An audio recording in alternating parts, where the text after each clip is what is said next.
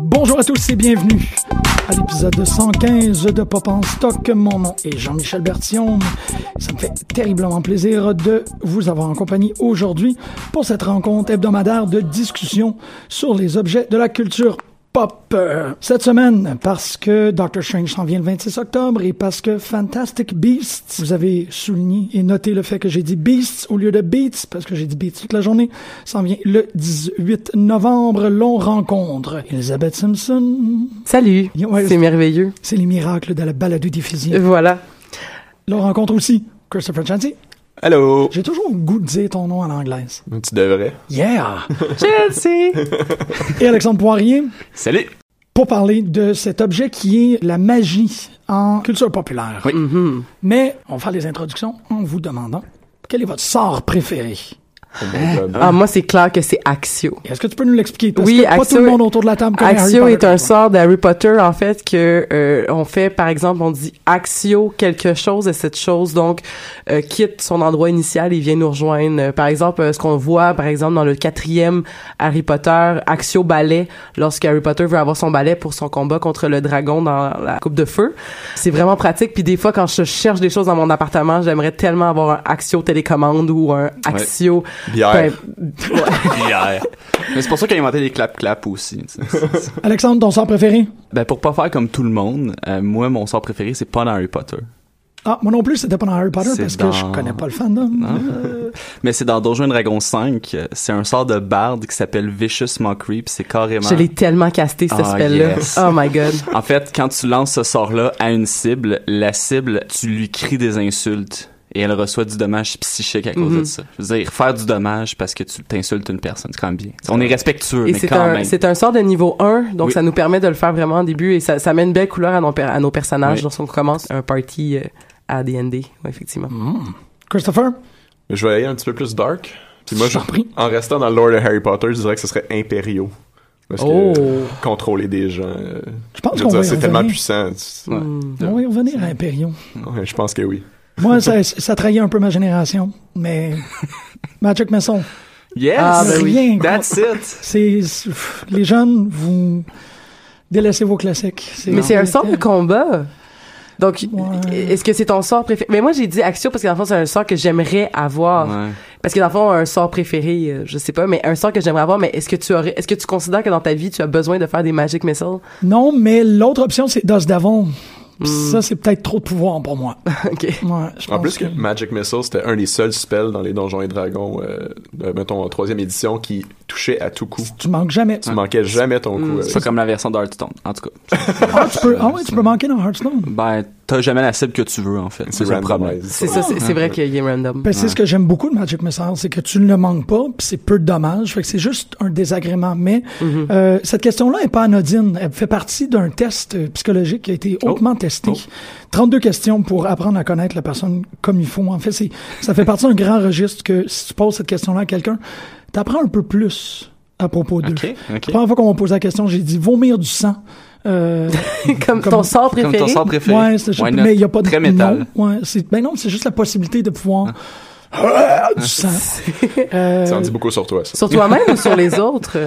ben, je suis pas comme si je projetais, fait qu'inévitablement qu'il va y en avoir un peu qui tombe sur moi, mais juste la possibilité de pouvoir faire ça ou l'éviter à comme 3 cm du sol. Des trucs très intéressants qui peuvent vraiment alimenter un party. Moi, je, je suis dans, cette, chose-là. Donc, euh, la thématique aujourd'hui, c'est la magie. C'est pas pour rien. L'affaire, c'est que en commençant les recherches sur la magie, et une fois de plus, en, en levant mon chapeau à Hélène, je me suis dit, je vais faire un petit historique de la magie. Puis là, j'ai ouvert mon ordinateur et mes livres et j'ai fait, oh, on n'aura pas fini si on commençait ça. Effectivement. Donc, en allant regarder les deux fandoms qu'on va observer aujourd'hui, ce que j'ai constaté, c'est qu'on peut aller chercher un dénominateur commun sur ces deux pratiques-là, qui est assez large pour être capable d'inclure beaucoup, beaucoup de pratiques, mais pas assez pour qu'on ait besoin de parler de Merlin, malgré qu'on va parler de Merlin, inévitablement. Le truc avec les deux fandoms, que ce soit Doctor Strange ou Harry Potter, c'est qu'on parle ici d'une magie qui est investie dans un lieu.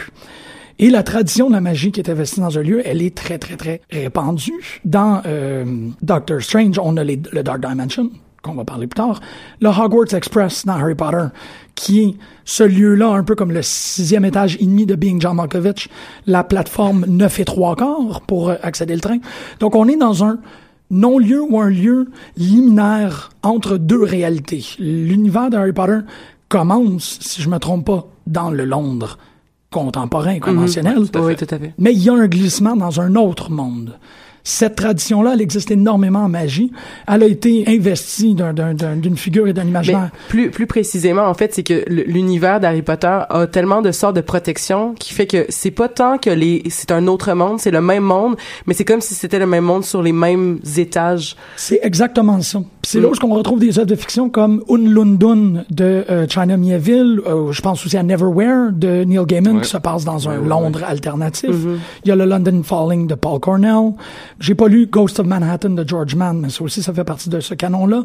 Le scénario potentiel pour le troisième Ghostbusters, pas celui de Paul Feig, mais originalement, quand on voulait continuer la franchise, on a parlé d'un New York euh, infernal. Donc, les Ghostbusters arrivaient en dessous du métro new-yorkais et atteignaient une sorte de Hellmouth. Le Hellmouth, Ok. c'est aussi une espèce de double lieu. Sunnydale est aussi un lieu californien par excellence, mais qui a un, un souterrain.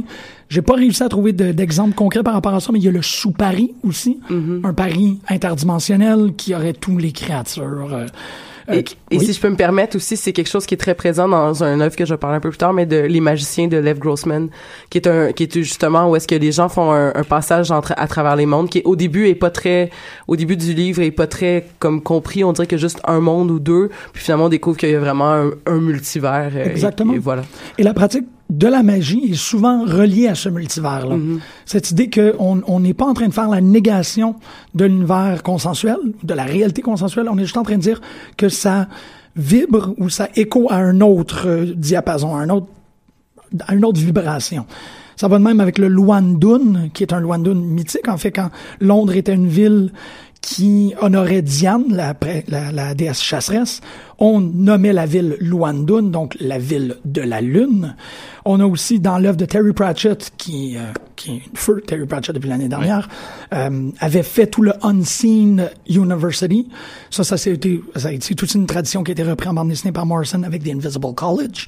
Donc, ces lieux-là, comme tu dis, bon, dans Potter, c'est à cause de sortes de protection, d'être capable de protéger ces lieux-là.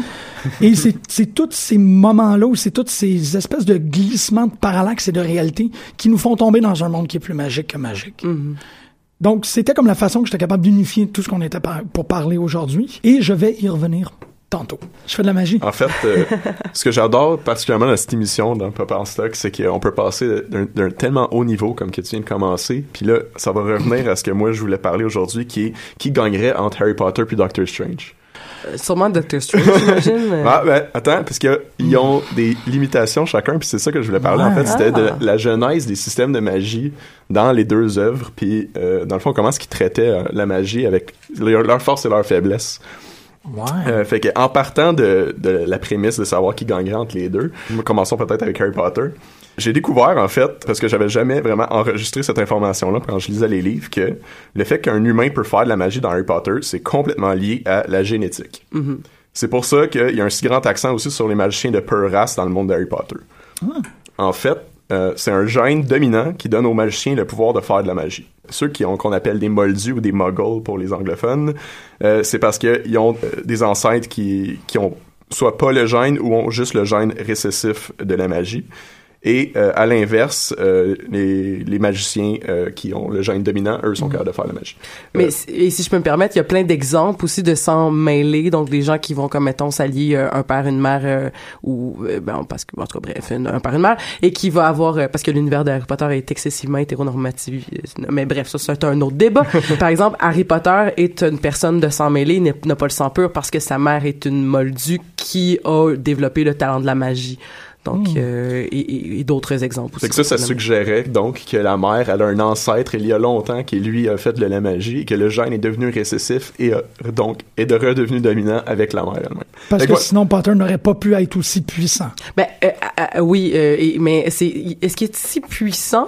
Je vous pose la question, comme je vous dis, je Il aurait juste pas été capable de faire de la magie en fait. Ah, OK. Puis OK. là, puis le- c'est là que c'est intéressant aussi parce qu'une fois que j'ai découvert ben, que, que j'ai enregistré le fait que c'était génétique, c'est c'est devenu assez assez clair aussi que tout au long du livre, c'est c'est flagrant en fait. Dès le départ, euh, dans la vie d'Harry Potter, autour de 7 ans, il commence à faire des affaires bizarres, sans même avoir de baguette magique, sans même avoir de training. Et il, il y a déjà des événements magiques qui se passent autour de lui quand il y a des émotions fortes. Comme on peut se rappeler par exemple dans le premier film où est-ce que la, la vitrine elle vanish, puis là tout soudainement euh, Ouais. il y a un serpent qui sort, puis euh, fait Ouais. que- Je l'ai vu, ce film-là. Au moment où est-ce qu'il pense aussi que toutes les toutes les sorties sont capables de parler à des à des serpents, ce qu'il apprend dans le deuxième que non finalement c'est vraiment très très très bizarre. Ouais.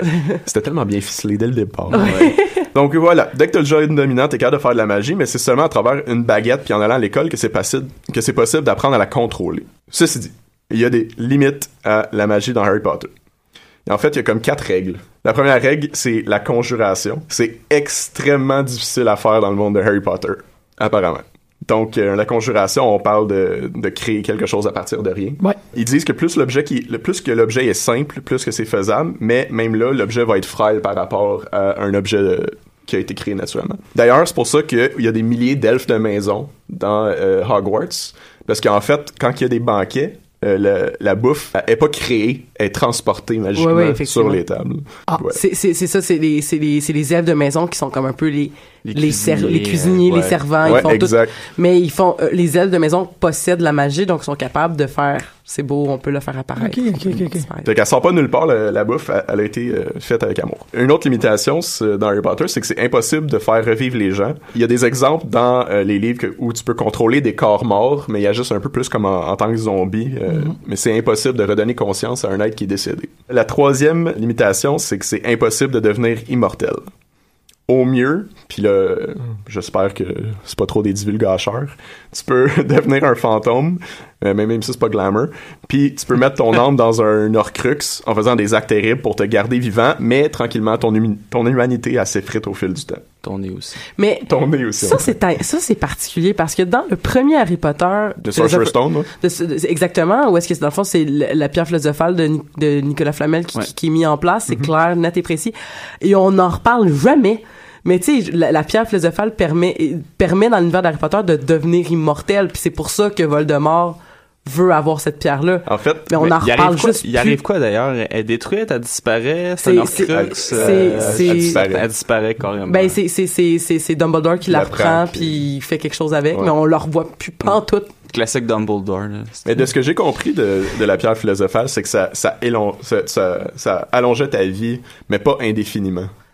Ah ok Je pense qu'il venait un moment où est-ce que t'étais juste vraiment, vraiment vieux, puis euh, t'avais 700 ans, puis là, c'est- c'était ton temps, dans le fond. D'ailleurs, Mm. ils font référence à Nicolas Flamel, qui décide, lui, de même, de, de finir sa vie en donnant la pierre philosophale à Dumbledore, parce qu'il est tanné de vivre, puis de voir tout le monde mourir autour de lui. Mais c'est pas une fontaine de jouvence, c'est ça. tu sais, Non, c'est- non, tu continues ça. à vieillir, mais tu, tu meurs pas. Ouais, exact. Ça sera pour la prochaine série de livres. Ouais. Puis ensuite, euh, un autre truc qui est vraiment important dans le monde de Harry Potter quand on parle de magie, c'est que les émotions peuvent venir renforcer ou faiblir un sort dépendant de la force de l'émotion et de la manière qu'elle est dirigée.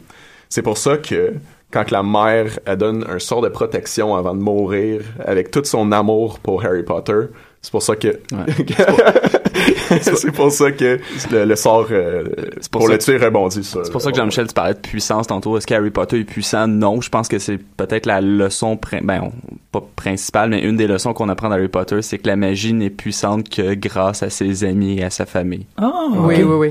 Ben, ouais. Together we are stronger than alone. OK. OK, ben, je, je, vais prendre ça en considération quand je vais défendre le camp de Doctor Strange tantôt. Finalement, d'ailleurs, la, la baguette euh, magique dans Harry Potter euh, est cruciale pour contrôler les sorts. Sans ça, euh, les sorts, ils seraient capables d'en faire, mais ça irait un peu n'importe où. Euh, la baguette devient un, un genre d'emblème pour être capable de, de diriger, en fait, le, le sort qu'ils veulent utiliser. Puis c'est la baguette qui te choisit. Donc, quand ils sont jeunes, ils vont au magasin, puis il y a comme des milliers de baguettes, mais il y en a comme deux, trois peut-être qui feraient la job. Puis c'est pas écrit qu'il y a une seule baguette pour chaque magicien, mais euh, les chances euh, que, sont que de faire les sorts avec une baguette qui est, qui est pas la tienne, ben ça va donner des résultats moins Parce que tu peux voler les baguettes des autres dans le monde d'Harry Potter, ça se fait très très bien, mais si t'es pas, si la baguette, euh, et la baguette peut changer de propriétaire aussi, mais c'est une question de fidélité. Donc euh, la, la, la baguette peut changer son alliance, peut changer chez, vers qui elle est fidèle. Si tu utilises la baguette d'un autre qui, qui et la baguette ne t'est pas fidèle, elle pourrait carrément ne pas réussir tes sorts. Euh, fait que voilà pour Harry Potter. Fait qu'on on voit que il, il est clairement peut-être que c'est, c'est moins euh, important comme sort qu'ils sont capables de jeter dans le monde de Harry Potter versus Doctor, euh, Doctor Strange. Sauf que euh, la magie est innée dans l'humain dès qu'il est né en fait. Euh, c'est pas quelque chose euh, qui, qui, qui comme acquis, c'est quelque chose qui est inné. Pour faire un petit parallèle à D&D, là, parce que j'aime ça de parler de Donjons et Dragons, là, mais dans Donjons et Dragons, en fait, il y a deux classes, trois depuis la cinquième édition, mais principalement deux classes de Spellcaster Arcane. T'as le Wizard et le Sorcerer. Et le Wizard, c'est carrément, c'est quelqu'un qui apprend les arts de l'arcane. Donc, il connaît beaucoup de sorts, mais il peut pas en lancer beaucoup. euh, tu sais, je veux dire, il y a- il y a une grande connaissance, mais au niveau des sorts qu'il peut lancer à chaque jour, c'est très, très limité. Alors que le sorcerer, c'est vraiment euh, c'est quelqu'un de, de qui lance des sorts comme s'il n'y avait pas de lendemain, qui lance plein de fireballs, mais il en connaît pas beaucoup. En fait, il est né avec ça, il sait pas trop comment contrôler, il s'en fout un peu. Puis Euh, fait que si, Oui, si on, on, on reverse ça puis on va avec Doctor Strange maintenant, je vous avoue que je connais un peu moins le monde de Doctor Strange, mais euh, je pense que Jean-Michel est là pour me sauver si jamais il y a quelque chose. Ça. Donc, euh, de ce que j'ai compris, c'est le sorcier suprême de la Terre. Mm-hmm. Il utilise la magie pour défendre celle-ci d'attaques d'autres mondes. Absolument. OK. Sa magie est dérivée d'une maîtrise de la magie noire, une magie qui nécessite une concentration extrêmement développée ainsi que du willpower, soit du bon vouloir. Je pense que la magie dans Doctor Strange est acquise. Euh, il va s'entraîner avec quelqu'un. mais Je pense qu'il est comme ciblé pour devenir le, le, le sorcier suprême dès sa naissance. Mais c'est quelque chose qui est acquis avec le temps? Non, c'est pas tout à fait ça. C'est un statut qui est donné à une personne. En fait, tout le Sorcerer Supreme, c'est que ça provient de euh, d'une source qu'on appelle Vishanti. Donc, Vishanti lègue cette espèce de de- d'épithète-là de Sorcerer Supreme à une personne qui va défendre le, le realm. C'est comme les divinités, là. Ouais. Ouais. Parce que Vishanti, c'est, se compose en trois divinités qui est, là, je vais essayer de m'en rappeler, c'est Oshun, Ogot et Agamotto. Doctor Strange est le, le porteur de l'œil d'Agamotto, qui est l'incarnation matérielle de la puissance de cette divinité-là. Agamotto a une fois tenté de se matérialiser à Doctor Strange et il a pris la forme très familière du, euh, du, euh, du mille pattes dans au Pays des Merveilles. OK. C'est de ça qu'il a l'air. C'est lui le, le- la source principale de cette magie-là. L'affaire, c'est que le statut de Sorcerer Supreme est présentement convient à Stephen Strange, mais ça n'a pas toujours été le cas. Merlin l'Enchanteur, je promis je reviendrai, a déjà été le Sorcerer. Supreme. Et il va de même aussi pour Salomé. Elle l'a déjà été. Durant le 17e siècle, c'est un Quaker qui s'appelait Hiram Shaw qui l'a été. Ensuite, The Ancient One, qui est celui qui a entraîné Doctor Strange. Plus récemment, sous la plume de Brian Michael Bendis, c'est Jericho Drum, que vous connaissez probablement, inévitablement, certainement que vous connaissez, sous le nom de Brother Voodoo. Donc, l'incarnation du voodoo dans l'univers de Marvel a un certain point été le Sorcerer Supreme. Sous cette initiative-là, Bendis a tenté de cataloguer tous les sorts de Vishanti. Je pense pas que ça a été, ben, ça a probablement été tout, tout recensé sur un site web quelque part, mais toute la run de Bendis euh, sur Avengers, à chaque fois que Doctor Strange ou Brother Voodoo exécutait un, un sort de Vishanti, on disait 173, Eye of, et ainsi de suite.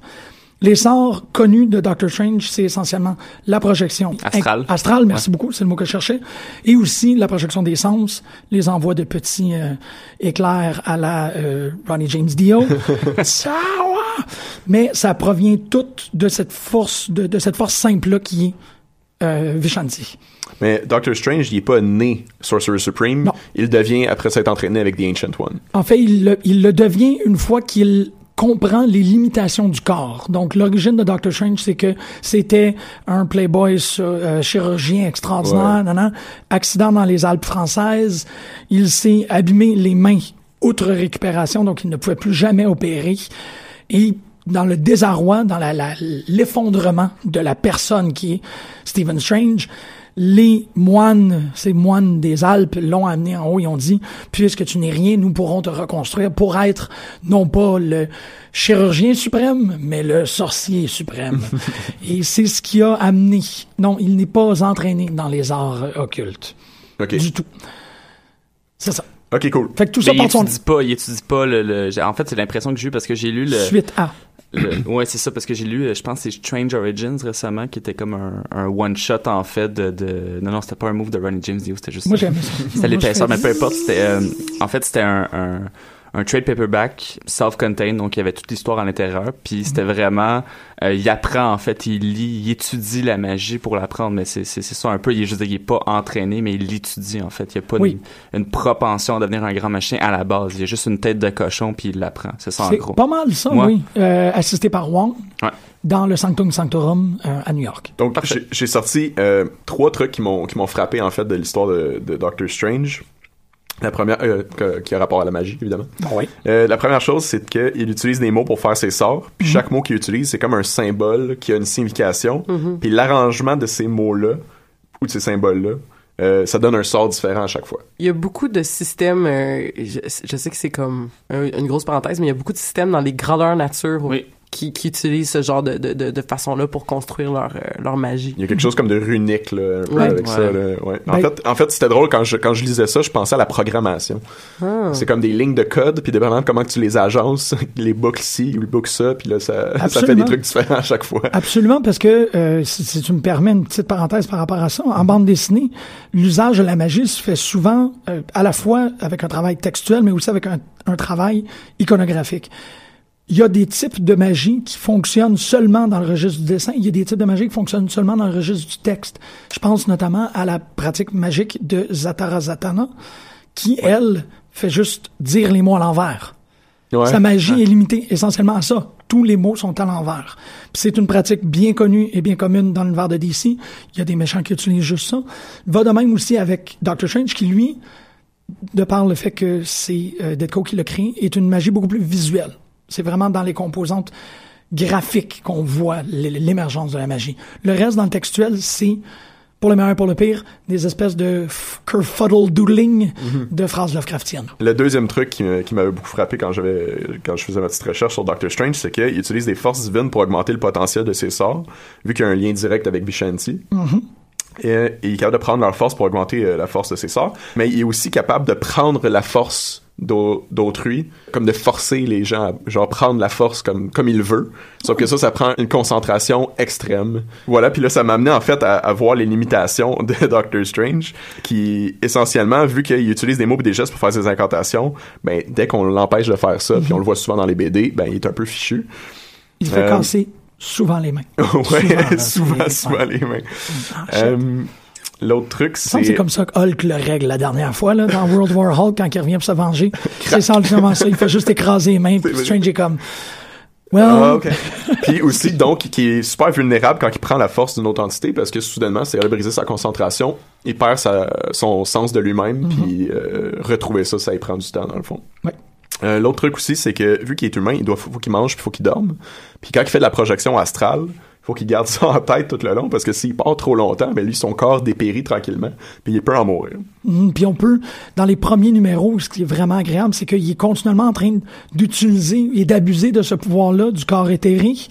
Mais les vilains ont des très très bonnes techniques pour être capables de conserver cette âme-là quelque part. Puis c'est ça qui fait l'enjeu. C'est ah, je dois retourner parce que qui sait qu'est-ce que quelqu'un est en train de faire avec ma dépouille.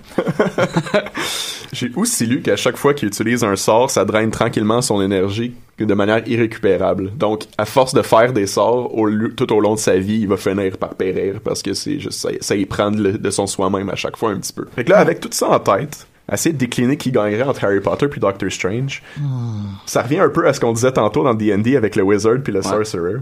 Soit que il y en a un qui c'est un petit peu plus c'est c'est de plus grande envergure mais acquis versus un autre qui est de moins grande envergure mais inné et que qui gagnerait entre ces deux-là? J'ai l'impression que Doctor Strange est, est comme plus vulnérable mais j'ai l'impression que c'est aussi une question de qui euh, Ouais. qui, cla- qui claque des doigts en premier tu sais. Mais, Mais- ça, on se l'est dit, Harry Potter, il est rien sans ses amis. Ben, il y a, premièrement, il y a ça, mais il y a aussi, je pense que, euh, je me rappelle plus quel sort il fait à, à- quand il se combat Voldemort au- à la fin du set, mais je pense qu'il fait un, un sort vraiment pas rapport, là, tu sais, comme Harry Potter, il serait pas capable de faire un Avada Kedavra. ouais je pense comme- que c'est le désarmer ou quelque chose comme ça Je pense que c'est un, euh, c'est un- vraiment euh, underwhelming. Mais exactement, mais tu sais, c'est- c'est que Harry Potter dans un combat, je pense qu'il va, c'est comme qui qui gagnerait. De toute façon, Harry Potter, il tuerait pas, tu sais.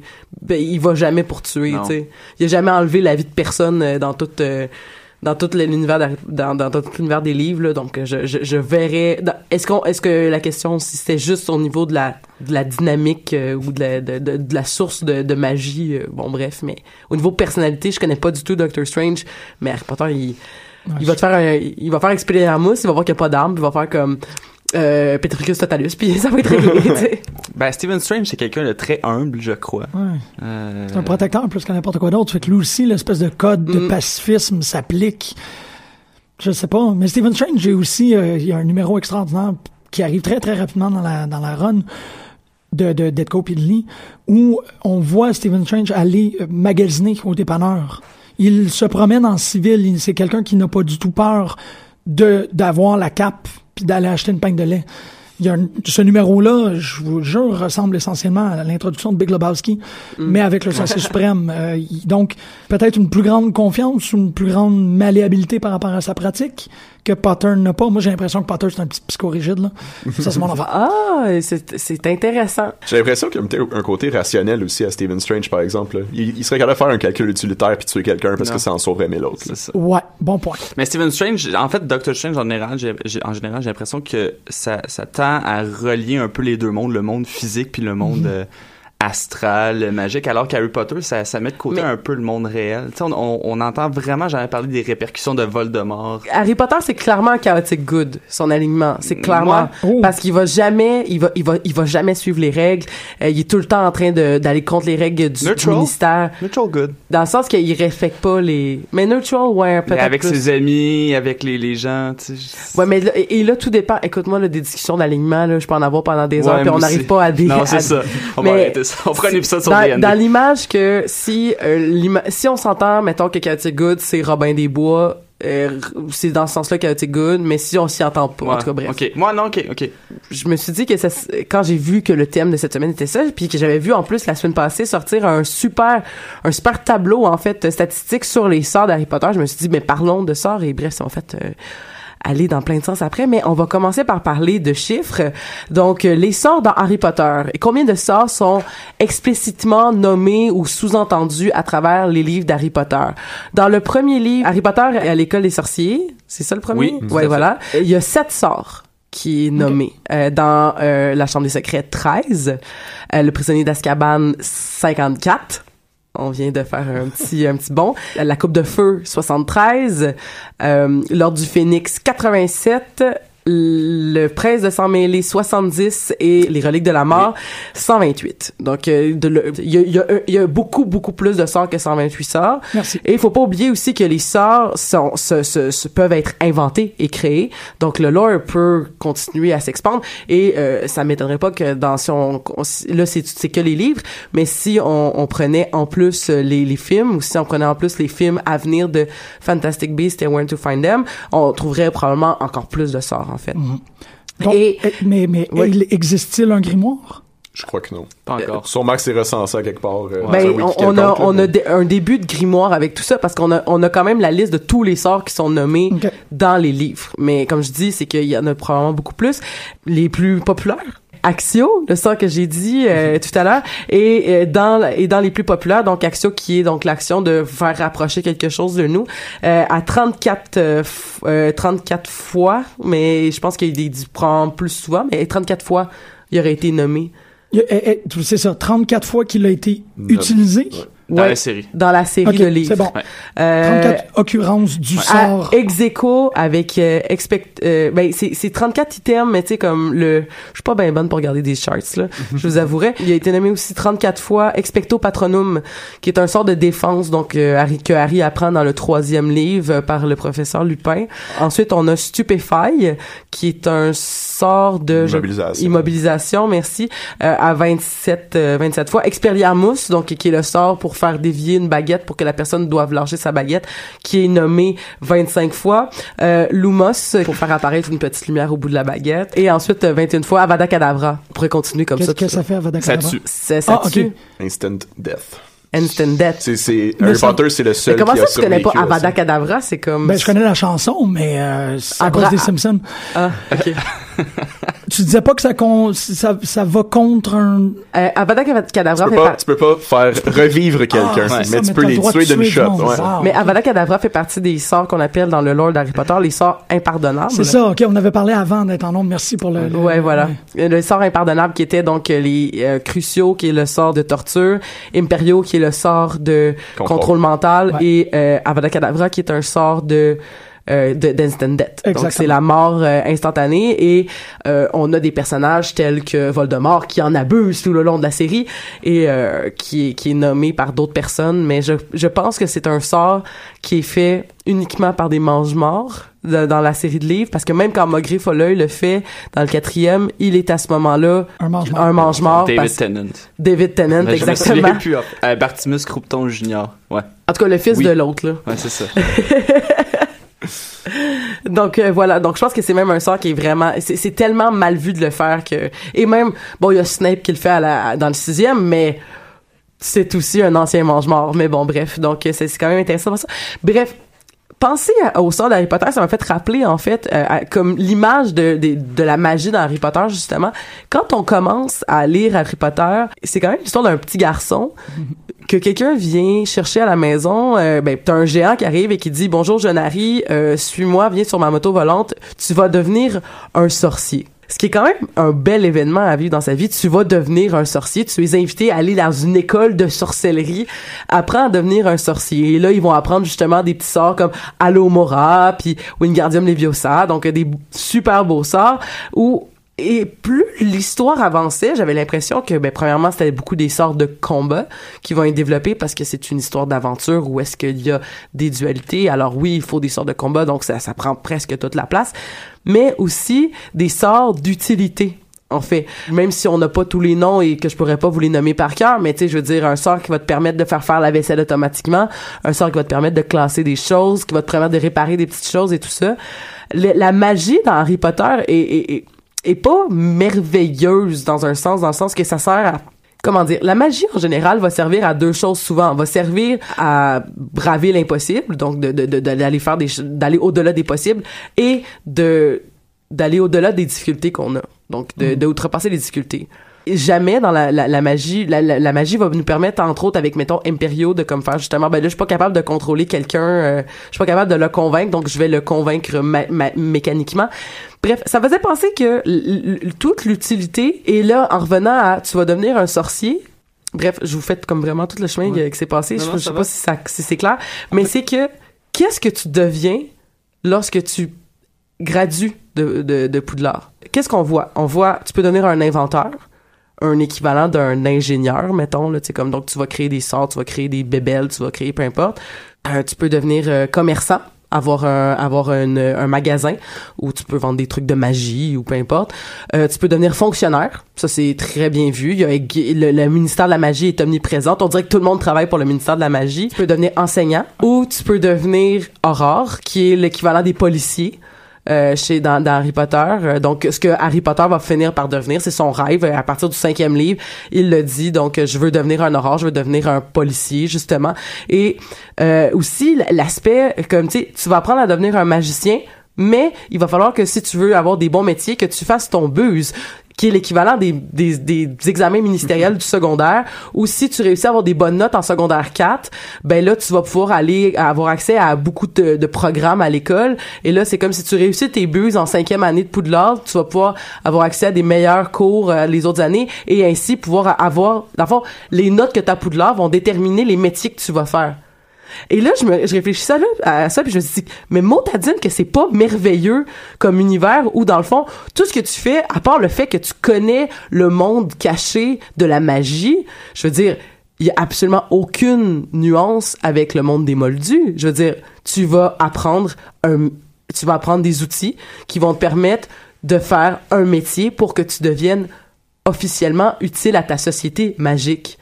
Mais c'est tout. Tu sais, il y a pas de et c'est pour ça que ça me et je réfléchissais à ça et ça me faisait penser en fait à les magiciens de Lev Grossman et c'est pour ça que je vais faire une parenthèse euh, rapide parce que je sais que c'est pas du tout le sujet qu'on a aujourd'hui mais euh, dans les magiciens le magicien c'est c'est pas in- c'est pas inné c'est acquis la magie Et c'est ré- c'est réservé à un les, personnes en fait euh, de qui vont étudier à Brickville, Brickville. En tout cas, j'ai comme un petit. Ça fait longtemps que je l'ai lu là.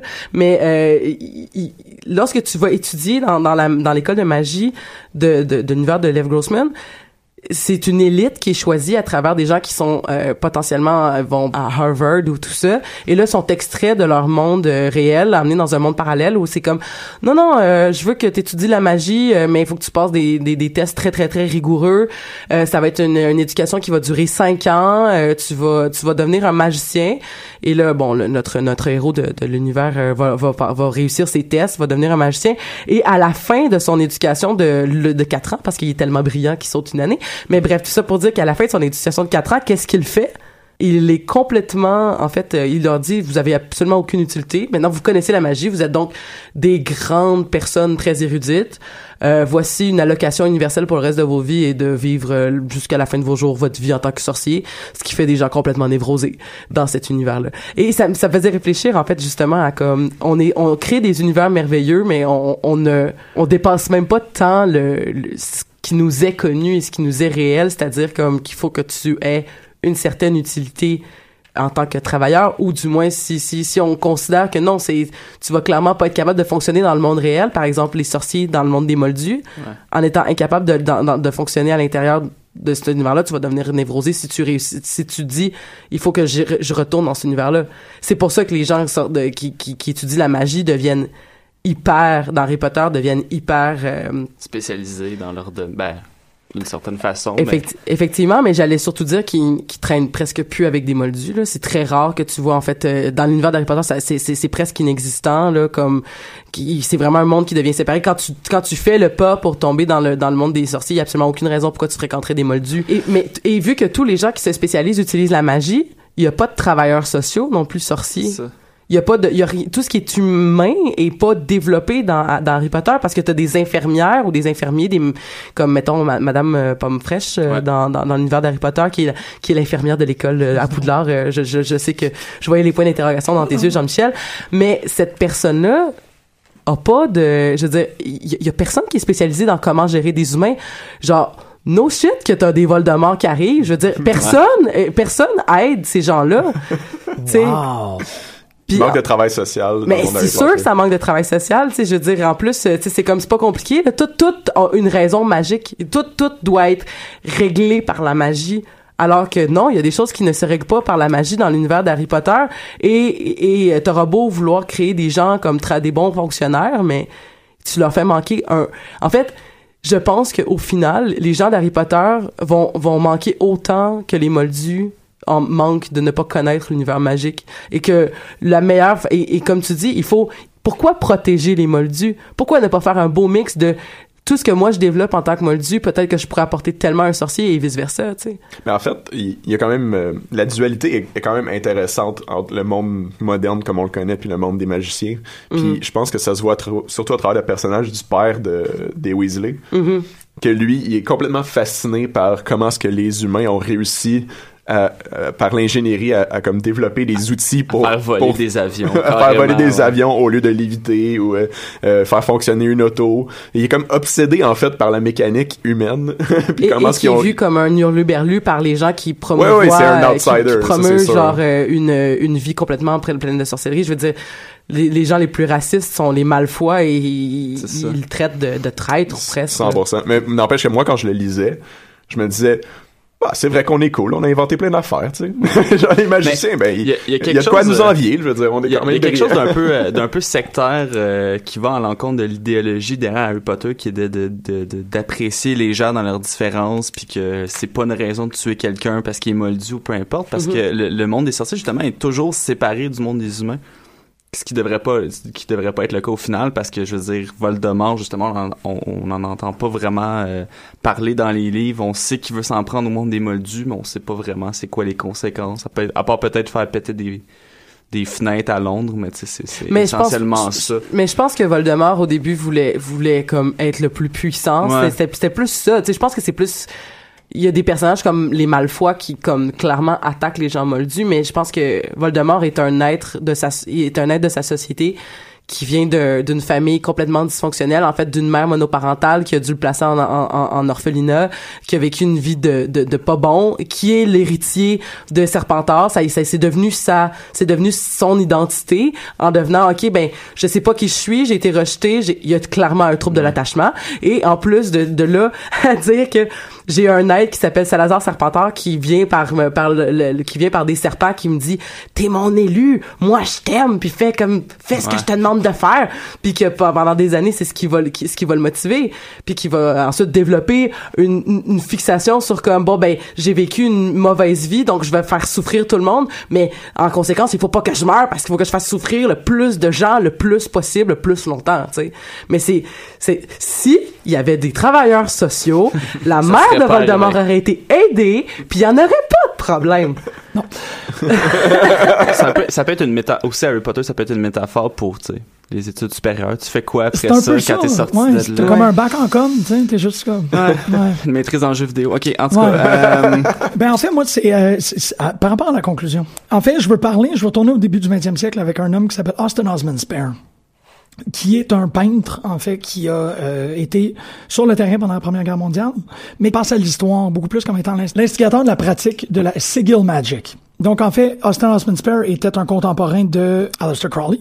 Aleister Crowley qui utilisait une magie beaucoup plus tellérique. Austin Osman Spare, lui, a amené toute cette idée-là de la création d'un objet ou la création d'un icône qui serait la projection magique. Le Sigil Magic, essentiellement, est une condensation de forme physique d'une projection d'intention. Et là, c'est pas de la fiction, c'est véritablement une pratique qui a fait école, qui a été reprise plus tard par un, un- autre mystique qui s'appelait Phil Hine, notamment dans deux livres qui s'appellent Prime Chaos et Condensed Chaos. Et cette pratique-là, comme je vous dis, est essentiellement d'être capable de créer une représentation graphique d'un désir ou de quelque chose qu'on voudrait projeter dans l'éther. C'est une forme souvent abstraite, artistique. Ce sigil-là nous permet une communication entre le monde concret et le monde éthéré, le monde mystique. Austin Huntsman Spare a été bien connu dans les cercles de magie sigilisante. Transformer un peu le terme en disant que c'était Chaos Magic. Et plus récemment, parce que cette pratique-là est tombée dans l'usage commun via euh, deux auteurs de bande dessinée très célèbres, Alan Moore et Grant Morrison. Grant Morrison a transformé le Sigil Magic et le Chaos Magic en quelque chose que lui, il appelle le Pop Magic. Et le Pop Magic, c'est l'utilisation quasi totémique, mais vraiment toujours dans l'optique du sigil, d'une forme, puis là je vais juste expliciter mes points par rapport à ça, si l'on veut augmenter nos attributs de Superman dans notre personne, l'on peut, ça c'est d'après le, le, le gospel de Grant Morrison, l'on peut prendre Superman comme un avatar et tranquillement greffer des attributs de cette personne-là sur nous-mêmes. Ou utiliser littéralement le sigil, parce que le S de Superman est un sigil, il représente de façon iconique les valeurs de ce personnage-là. L'on peut utiliser le S ou le F de Fantastic Four ou l'éclair de Flash, parce que là, vous voyez, qu'en culture populaire, il y a énormément de ces formes-là. On peut les utiliser comme des artifices mystiques. Tout ce pop magic-là est de plus en plus en train de se concrétiser autour des formes de la culture populaire. Morrison s'en est servi énormément pour The Invisibles. Un des exemples les plus célèbres de l'utilisation du pop magic, c'est cette série qui était imprimée chez Vertigo dans les années 90, était sur le gouffre de la cancellation. Morrison, en grand mystique, en grand euh, occultiste, a décidé d'organiser un truc qui s'appelle le Wankathon. Donc, il a demandé à ses auditeurs, pardon, pas ses auditeurs, on parle d'un livre, ses lecteurs, à un moment précis, à une date précise, à un moment précis dans la journée, de se masturber pour cumuler une énergie orgonale. Bon, l'orgone, c'est une énergie sexuelle qui nous vient de William Reich, c'est une autre affaire. Mais de cumuler les énergies sexuelles pour être capable de projeter une intention dans l'univers et de conserver le titre en circulation. Invisible s'est terminé en 2001. Ça a fonctionné, en quelque sorte. Morrison, depuis ce temps-là, est continuellement en train de déculper l'usage des sigils dans son œuvre. Donc, tout ce que vous pouvez voir présentement avec l'usage qu'il fait de Batman, tout ce qu'il a fait avec Superman, All-Star Superman est un énorme hyper sigil. Ça, c'est quelque chose que lui, il appelle, euh, c'est une pratique qu'il a lui-même créée, en quelque sorte, l'hyper sigil. Et c'est une pratique qui est aussi commune chez Alan Moore. Alan Moore a fait la plus grande utilisation de l'hypercivilisation dans, dans son titre Promethea, en prenant des textes et en prenant de la peinture classique et en créant des objets mystiques très, très, très condensés pour faire, comme je vous dis, des projections mystiques à gauche et à droite. Il y a quelques personnes qui pourraient argumenter que le masque de Guy Fawkes est un sigil, est une, pratique de magie populaire. Fait que, pour conclure essentiellement cette idée-là de la magie dans la culture pop, je voulais rouvrir sur ça, sur tous les signes qui sont très communs dans la culture pop. On parle de Harry Potter. Je ben, ne serais pas surpris de voir des gens porter les lunettes de Harry Potter pour être capable, en quelque sorte, de faire un cosplay mystique. Mais l'éclair sur son. Euh, mais l'éclair sur le front, mais euh, les Deadly Hallows, il y a tellement de gens qui, qui se sont fait tatouer le symbole des, des, des reliques de la mort, alors que c'est quelque chose qui est arrivé très tard dans le fandom, qui est arrivé au septième livre, euh, qui, qui est dans le fond, qui était comme une espèce de de conclusion en fait qui démontrait en fait à quel point euh, Madame Rowling avait pensé à toute son affaire depuis le début, mais qui était comme un symbole qui était un peu l'arrivée de ce symbole-là qui a vraiment fait que c'est ça qui est arrivé à la fin, mais que tout le monde s'est identifié à ça, que tout le monde se l'est tatoué, que tout le monde s'est fait comme ok c'est ça, ça c'est Harry Potter, c'est les reliques de la mort. C'est ça, c'est la, la, la, compression de toute l'énergie qui existe dans ce fandom-là en un symbole, un icône très simple, identifiable, qui sert de vecteur de projection d'énergie ou de propulsion d'intention. Mm-hmm. On voit de plus en plus ça. Ça, c'est des... En fait, j'extrapole plus dans cette direction-là dans des conférences que je fais sur le cosplay. Le cosplay, c'est une réappropriation mystique, comme on faisait de, de l'habillement. Euh, je veux dire, les, les Grecs se costumaient en leur divinité pour être capables de d'être un, un, canal de cette énergie-là. C'est essentiellement la même chose qu'on fait quand on s'habille en Yu-Gi-Oh, quand on s'habille en euh, Harley Quinn, peu importe. Mm-hmm. Il y a quelque chose de très, très, très magique dans le fandom. C'est euh, sur ça que je voulais conclure. Encore un, un shout-out à Hélène, parce qu'elle a très bien fait ça à la dernière émission. Je veux encourager les auditeurs, si vous avez aimé ce que vous avez entendu, allez sur iTunes, vous abonner, rate and review. J'espère que vous avez entendu parler du Patreon qu'on est en train de faire pour cumuler de l'argent pour être capable de payer des artistes. On est vraiment en train de travailler fort là-dessus pour essayer de ramasser 100 dollars par chaque fin de mois. Et quand on a 100 dollars, on va payer quelqu'un pour produire quelque chose. Vous aller voir notre Patreon il c'est Patreon Pop en stock. Il y a aussi plein d'articles qui s'en viennent. Le dossier Heroes Villains s'en vient. Je vous promets que je suis en train de travailler là-dessus. Continuez votre bon travail, Man of Void. Là, euh, je suis vraiment content de savoir que... Le jeu est sorti. Yes. Alexandre, toi, juste y a rien qui se passe. Continuer à être la personne que tu es. Merci, merci. Et Elisabeth, pour ton projet qui commence la semaine prochaine? si tu me permets aussi, je, vais, je, vais faire juste deux, deux, deux annonces. Euh, mon émission à CISM, euh, Le Boulot des Imparfaits, donc euh, le dimanche de 16h à 17h. Dimanche, il y aura une... on, on va diffuser une émission sur le cosplay. Alors, euh, si vous avez, euh, si, en plus on vient de parler de, on vient juste d'en parler, donc on va recevoir deux cosplayers et, et euh, une fille qui fait du burlesque, en fait, pour qu'on parle de du costume. Et on va parler aussi beaucoup de, en fait, c'est drôle parce qu'on va parler aussi un peu de problematic in the fandom, mm-hmm. donc ça fait un lien avec d'autres émissions qui sont qui s'en viennent à Pop en stock. Et aussi les, le projet de, de choc, donc les Amazones que je vais animer, que Jean-Michel m'a beaucoup aidé à monter. Le show va commencer la semaine prochaine, donc le mercredi on va parler de spasme, entre autres.